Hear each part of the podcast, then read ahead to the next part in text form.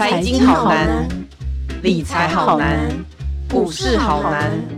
不难，你想知道的全都在白话财经。欢迎收听由联合报直播的联合开判。您现在所收听的是白话财经，我是瑞璇。今年以来，大家都对总体经济保持着保守的态度哦。那台湾的出口统计数据呢，也从去年下半年开始转为逆风，出口直到现在就这个月为呃，到下个月为止，至今都是连十一黑。但是很有趣的是，主计总处连续几个月公布的失业率却没有大幅飙升，只有小幅的缓缓的升上去哦。七月份的失业率是三点五六 percent，还是二十三年来的同月最低。大家都觉得很奇怪。我们来比照一下二零零八年的全球金融风暴，那时候呢，全球金融风暴台湾也受到不小的影响。我查了一下数据哦，二零零八年那一年的一月份的失业率大概是在三点八 percent 左右，但是年终之后呢，因为这个金融风暴的关系，二零零八年底十二月的失业率更是来到了五点零三 percent。那对比当年二零零八年的金融风暴失业率，今年的失业率好像都一直在三点五六 percent 左右盘旋。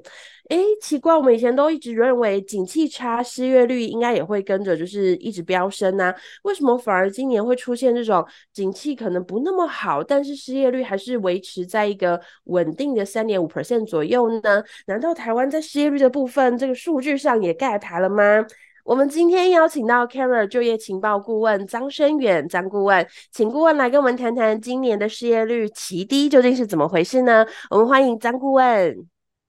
呃，主持人好，各位听众好，我是张升远。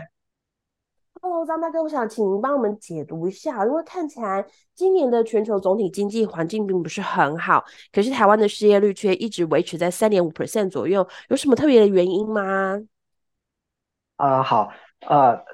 台湾今年的失业率在五月份的时候创下三点四六趴，那这是本世纪以来的最低点。呃，台湾的失业率其实，在公元两千年之前，呃，几乎都是在一趴多左右。可是公元两千年之后，台湾变成一个高失业的国家，所以呢，大部分的时候是在四趴左右。那在金融海啸二零零八年九月份之后呢，曾经甚至一度飙升到六趴多啊，六趴多。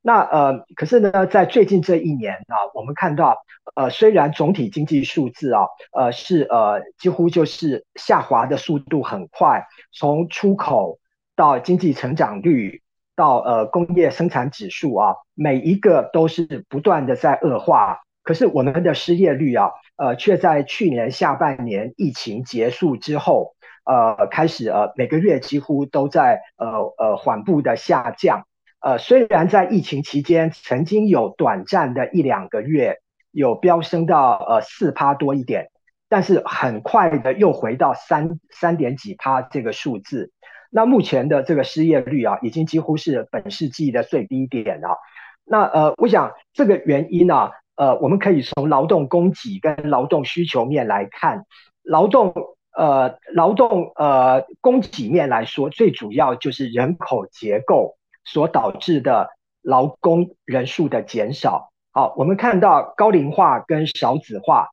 在二零一六年之后啊，台湾的工作年龄人口已经开始逐年的快速递减。好，那这个呃效应的话，这几年已经呃逐渐在就业市场发酵，就是劳工人数的减少。可是，在劳劳动需求方面呢，呃，台湾呃在二零一八年中美对抗之后，我们看到很汹涌的一个台商回流台湾本土投资设厂的浪潮。那这个我们可以称作再次工业化，或是呃制造业回归。所以简单来说，就是厂商人力需求大增，可是劳工人数减少，好，所以就会造成呃这个一种脱钩的现象，哈，就是说呃尽管经济表现不好，但是呃失业。还有就业这个数字却是一枝独秀啊！对啊，我也记得，就是前两年台商从大陆回来的时候，那个时候我真的跑的路线上很多的科技大厂他们回来，好，他们先是买地，或者是说从既有的厂房上呃，应该是说，你知道，就是台湾其实有很多的工业区，它肯定有些旧的厂房，就是原本的企业可能不使用了，所以其实那时候台商很多人回来台湾的时候，他们就啊、好像到处去买地，然后买了设备，然后重新把厂房都整理好之后，他们就开始找人。我记得那时候还有很多厂商跟我讲说，他们好缺工哦，他们都一直很想要跟就是劳动部申请说，哎，看能不能就是有一些。哦，引进一些外劳啊，或是等等之类的。所以其实，呃，就您的观察看起来的话，就是，嗯，整个的失业率其实也是最主要，也是跟我们的少子化有很大的关系，对不对？哎，对，呃，当然少子化它不是一朝一夕，然后就然后就出现的哈。那呃，所以目前呢，呃，对我们台湾来讲，要如何去呃人尽其才？一个人都不能浪费，那这成为很重要的一件事情，包括如何去开发呃中高龄劳动，还有呃二度就业妇女，甚至身心障碍，还有更生人，那这是目前我们呃最呃最重重大的一个课题。嗯，对对对，因为其实我觉得像哦，我身边的我们，尤其是我们联合报最近也有在讨论一些，就是跟哦薪资，然后还有人才等等有关的部分。确实，我们有注意到这个银发世代已经来临了。然后，其实我觉得好像最近身边很多的一些长者的朋友们也在讨论说，哎，我真的是六十五岁就要退休吗？或者是说，哎，有这么快就要嗯，好像就要退休，好像。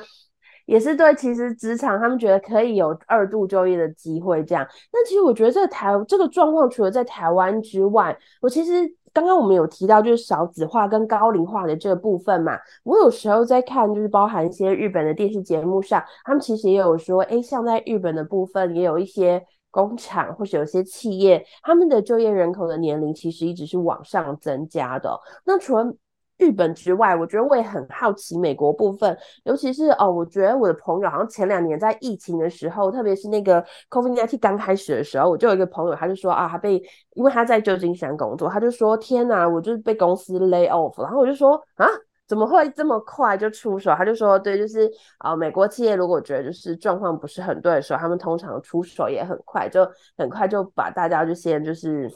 就先就是 lay off 掉，然后等到之后整个景气好的时候，哎，再慢慢的一个一个雇佣回来。可是我觉得好像，呃，从去年开始我观察一下美国或者是台湾，那甚至到今年以来，好像失业率都没有这么高。其实是因为失业率跟景气，就是我们原本。觉得好像几过去几十年来，就是景气一不好的时候，可能那个失业率就会创新高，然后景气好的时候，失业率才会降低。但这两年是不是失业率跟景气都已经明显的开始脱钩了呀？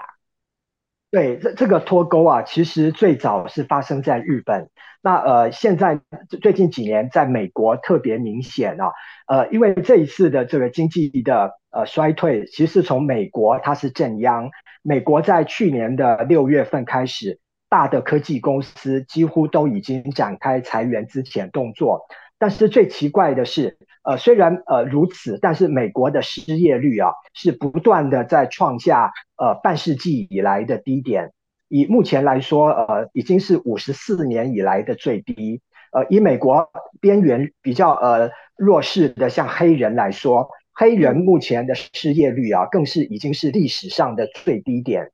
那呃呃，这个原因其实跟台湾非常类似啊，就是说从劳动供给端来说，美国也是出现呃劳工人数的减少，呃主要是呃呃疫情造成美国死掉了一百多万人。那呃其他就算疫情结束痊愈之后，很多人留下了长新冠，他没有办法正常工作，或是他的家人。有长新冠，他必须辞职去照顾他，所以造成美国的劳动力啊大量减损啊。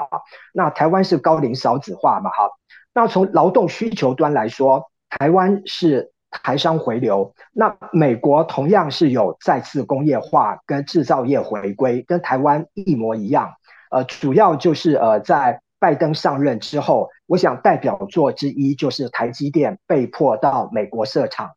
那其实呃，拜登政府逼去美国设厂的绝对不止台积电，包括韩国的三星，还有很多做呃电动车、电池、太阳能、半导体的厂，都被呃逼去美国本土设厂，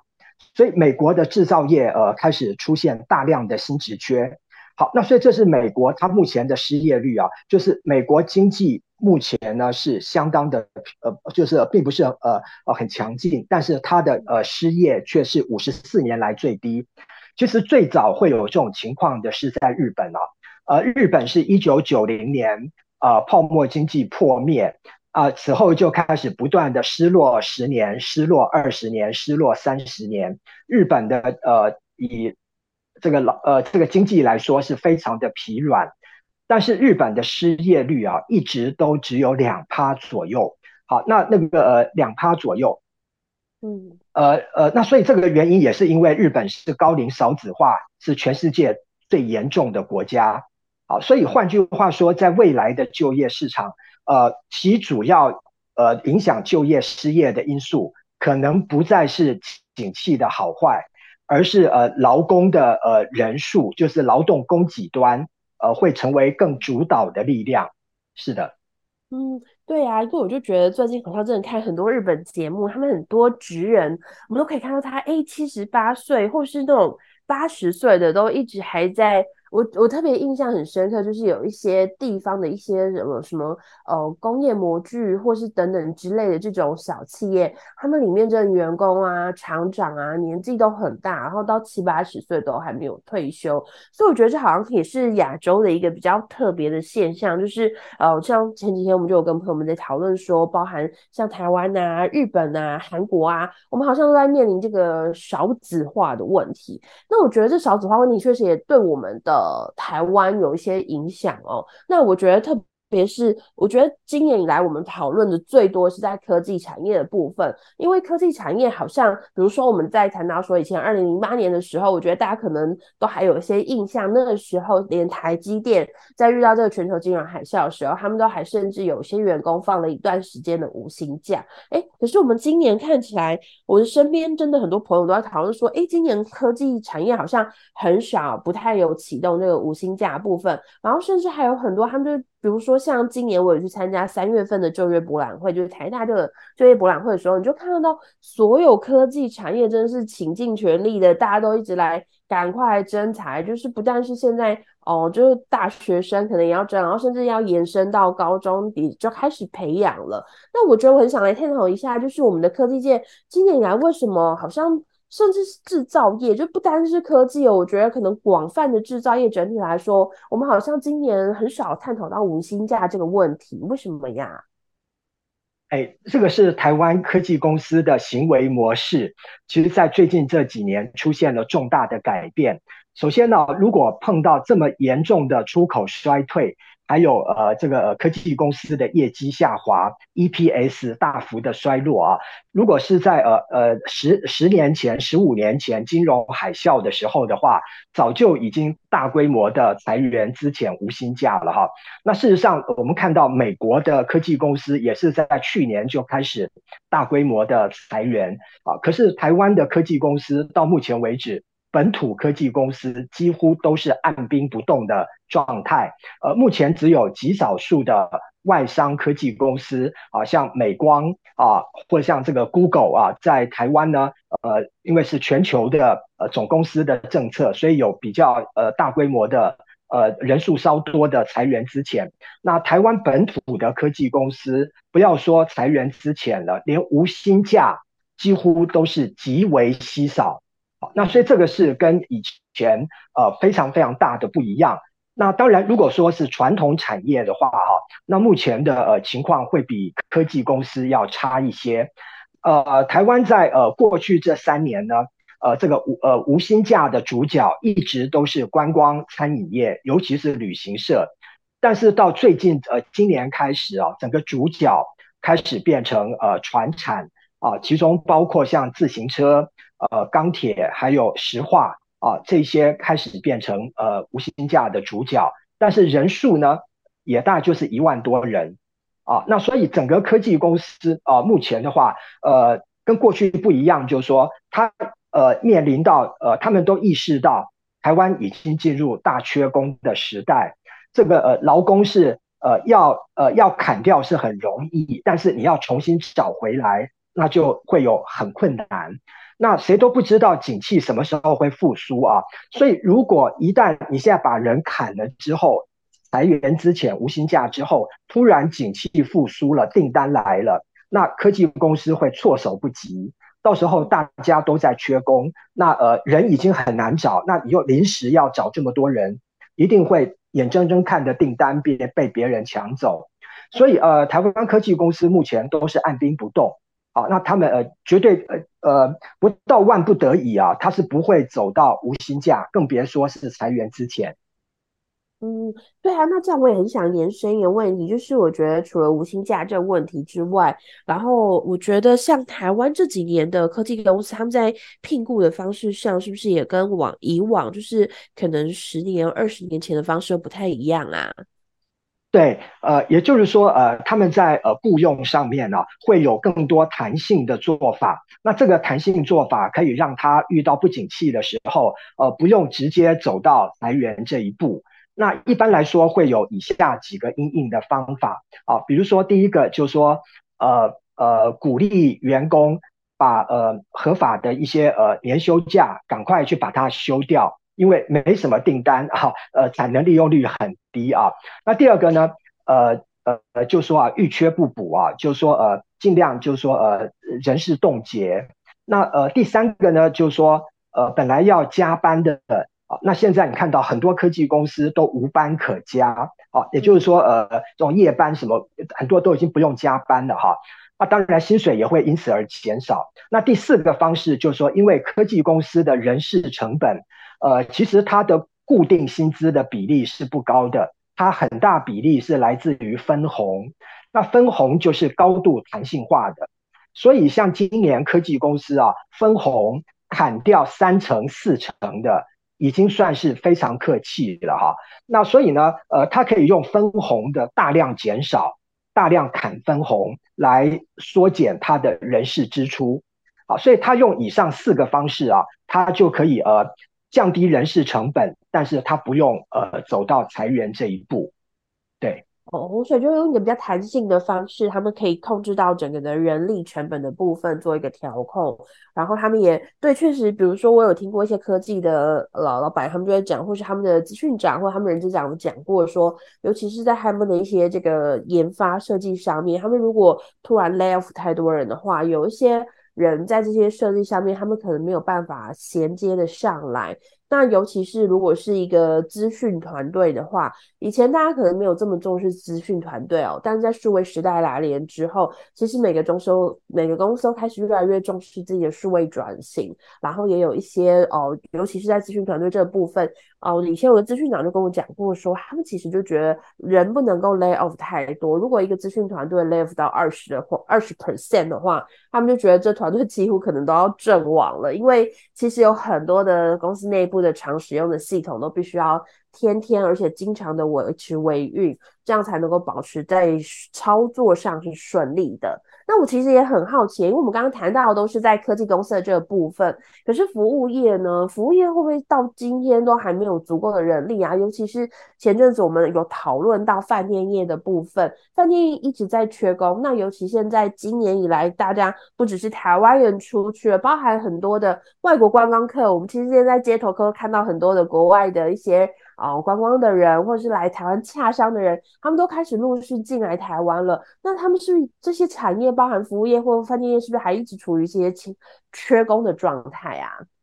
啊、是啊、呃，因为服务业啊，尤其是观光还有餐饮业，它在疫情这三年呢、是台湾的裁员跟无薪假的重灾区。那所以造成他大量的从业人员啊，被迫离开这个行业。那离开这个行业到去年下半年疫情结束之后，那整个呃观光餐饮开始重新啊、呃、产业恢复元气，但是呃人就回不来了，也不愿意再回去了哈，所以就会造成他面临呃非常严重的缺工，那这也是一个前车之鉴啊。所以为什么刚刚呃前面提到科技公司呃他不愿意轻易走到呃无薪假或裁员呃这一步啊？因为他知道。呃，就是我说的人要砍掉是很容易的，可是你要把它重新找回来，可能就回不去了哈。所以目前台湾的整个服务业啊，大家都处于这个非常严重的缺工的状态，而且它会有骨牌效应啊。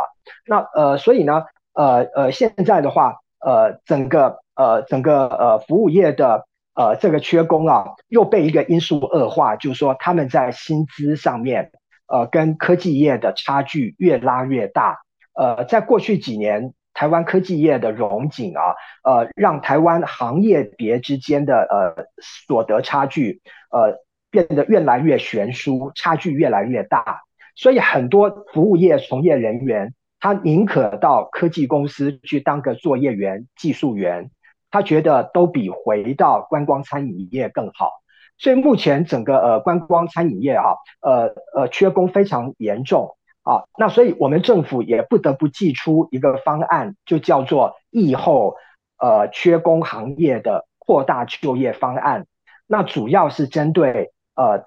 旅宿业、餐饮业还有航空地勤。那失业民众只要愿意到这三个行业去就业的话，呃除了企业给你的薪水之外，呃，政府还一个人一个月发六千块的奖金啊！如果是中高龄的话，二度就业妇女，甚至一个人一个月政府帮你加薪一万块。好，用这种方式，可是呢，呃，这几个行业仍然缺工，没有获得舒缓。嗯嗯嗯，对啊，因为我觉得好像在饭店业这部分，我们好像呃。最近这几年，尤其是疫情之后，都一直会听到他们在缺工。我甚至有听到有一些饭店业，他们甚至有在考虑说，他们要不要使用所谓的服务型机器人，就是一些。比较简单的一些服务，可以有这些服务型机器人帮忙，就是呃代为处理，或是接听个电话，或什么之类的。所以他们都一直在想一些新的方法。因为我们刚谈到就是有缺工的这个问题，我就很想跟张大哥来请教一下。因为其实呃我们都知道少子化这个问题，尤其是我们都已经慢慢走向高龄化。那这样子台湾的缺工的情况，如果我们把时间就是从今年拉长到未来十年来看，如果台湾一直缺工的话，您认为哪个产业或是哪一个职位是最缺人的呢？好，这个缺工啊，它会有骨牌效应啊，也就是说，如果像呃，我以过去几年的情况来说，当科技业呃大缺工之后，它就会呃大科技公司挖小科技公司的人，那小科技公司呢，可能就会从传统制造业挖人，那传统制造业可能就会从服务业来挖人。所以有一些本来不是那么缺工的行业，它就会变成一个连锁的骨牌效应，最后变成呃每个行业都在缺工。好，所以这个到最后台湾呃没有任何行业可以幸免于难的。那当然呢，其中有几个啊，我个人认为缺工会特别的严重。其中一个就是跟呃高龄照护、老人照护有关的行业。好，那它是人力需求一直持续的在大增，可是呢，这个呃一般一般人是不太愿意去做这个行业的啊。那第二个就是有关于一些呃需要体力性的，呃还还需要一点技术性的工作，比如像营建业当中啊，呃一些呃比较需要技术的呃模板呐、啊、呃钢筋呐这种工人，或是像水电、冷冻空调啊这个呃。还有像是呃油漆啊，还有像木作、泥作啊这些需要一点技术的体力工啊，也是呢呃会缺工非常严重啊。那当然高科技业的缺工，那绝对是呃一个旷日持久的、啊，呃是呃我觉得呃会一直持续下去。所以以上三个我我认为会是呃缺工的呃呃重中之重。嗯，对，因为我觉得像这些刚刚张大哥提到的这一些，尤其是像建筑业的部分哦，我觉得前几年，尤其是台，我记得台商的时候回流的时候，我就记得好像很多人就在讲说，哎，建筑的工人好缺好缺，而且我那时候还记得我去访一个台中的厂商，然后他们就说啊，那个年度刚好大立光在扩产。然后那时候，因为他们在建厂房，以至于台中的所有相关的建筑工地的人，大部分都被调到就是整个的那个工业区去。然后他们就说：“哇，这个建筑真的很缺人这样子。”那可是我也想跟张大哥请教，如果说未来的缺工真的很严重，然后哦、第一个我觉得就像以前台商们有说，他们回流的时候，前几年他们就来呼吁政府要开放一些，比如说其他地区的劳工进来台湾，这是一种。那第二种是，我觉得现在我们的包含数位部还有一些部会有在做的，就是他们在再发一些就业金卡，就是我们除了一些比较我们的所谓的蓝领员工之外，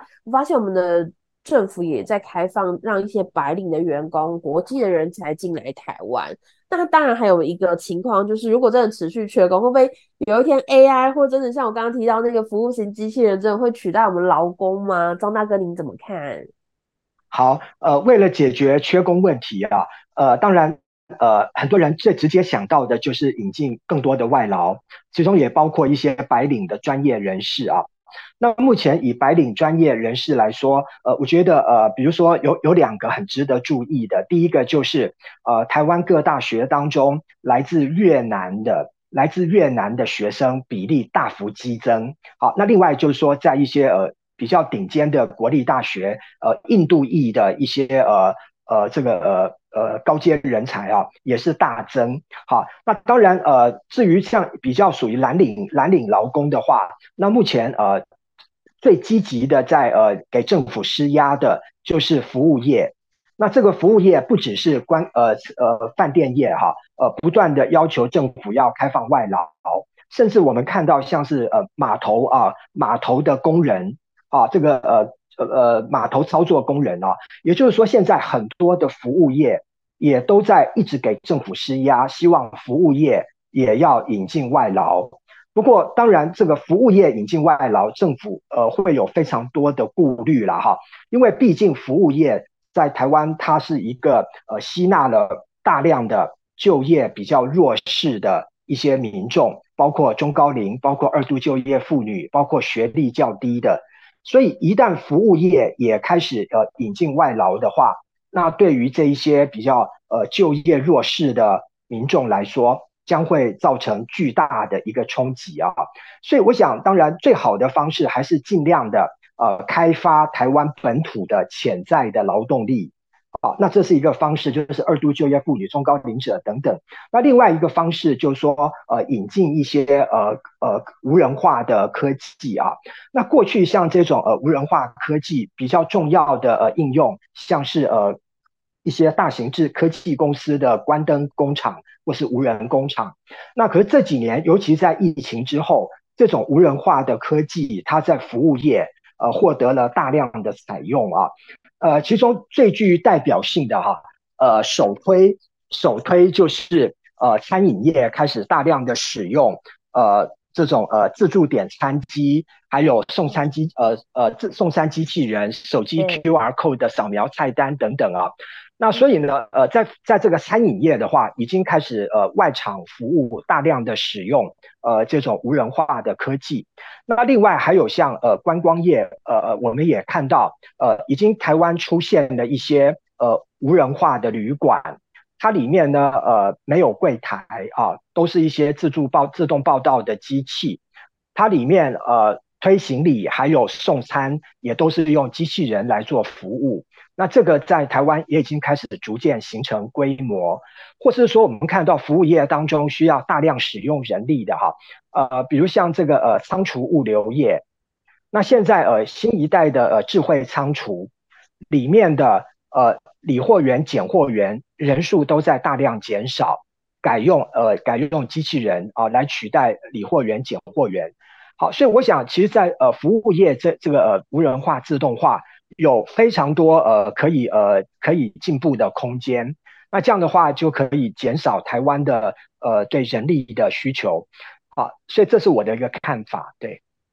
嗯，对啊，就是我们在看，真的是未来十年。虽然我们其实从现在开始，就像张大哥提到的，其实我们现在走去，比如说像火锅店啊，或者是呃，我至少我觉得我最近吃火锅店里面，他们每次派那个送餐机器人来送餐的时候，觉得哎蛮也蛮可爱。一个是觉得它很可爱啊，那第二是我觉得说它在可爱之外，其实它这送餐功能确实是帮助一些外场人员可以减少他们很多工作上的负担。不然我觉得有时候确实他们很缺人，但是因为顾客进来店里面之后要点很多餐，也有很多的需求，他们就是忙翻天，尤其人手少的时候，真的是。真的是顾不到那么多，而且这样反而又赢得客户，就是可能会觉得在服务过程中会觉得怎么服务不是这么好呢？所以我觉得，真看到越来越多的这些饭店业，他们饭店业、餐厅业，他们都开始引用这些机器人进来。我觉得，也许未来十年，我们真的是会看到越来越不一样的服务业的新的光景哦。好，我们今天真的很谢谢张大哥对我们的精彩分享，因为我们真的是对，尤其是在二零二三年这一年，我们虽然看到除了失业率的问题之外，在未来的十年，台湾在一些整个的工作上面，哦，就业情况上面会不会有一些新的调整？我们都很。谢谢张大哥今天为我们带来一些精辟的分享，谢谢张大哥，我们也感谢大家收听这一集的百话财经，那我们下一周的百话财经再见喽，谢谢，拜拜，再见。更多精彩的报道，请搜寻 VIP 大 U 点 com 联合报数位版，邀请您订阅支持。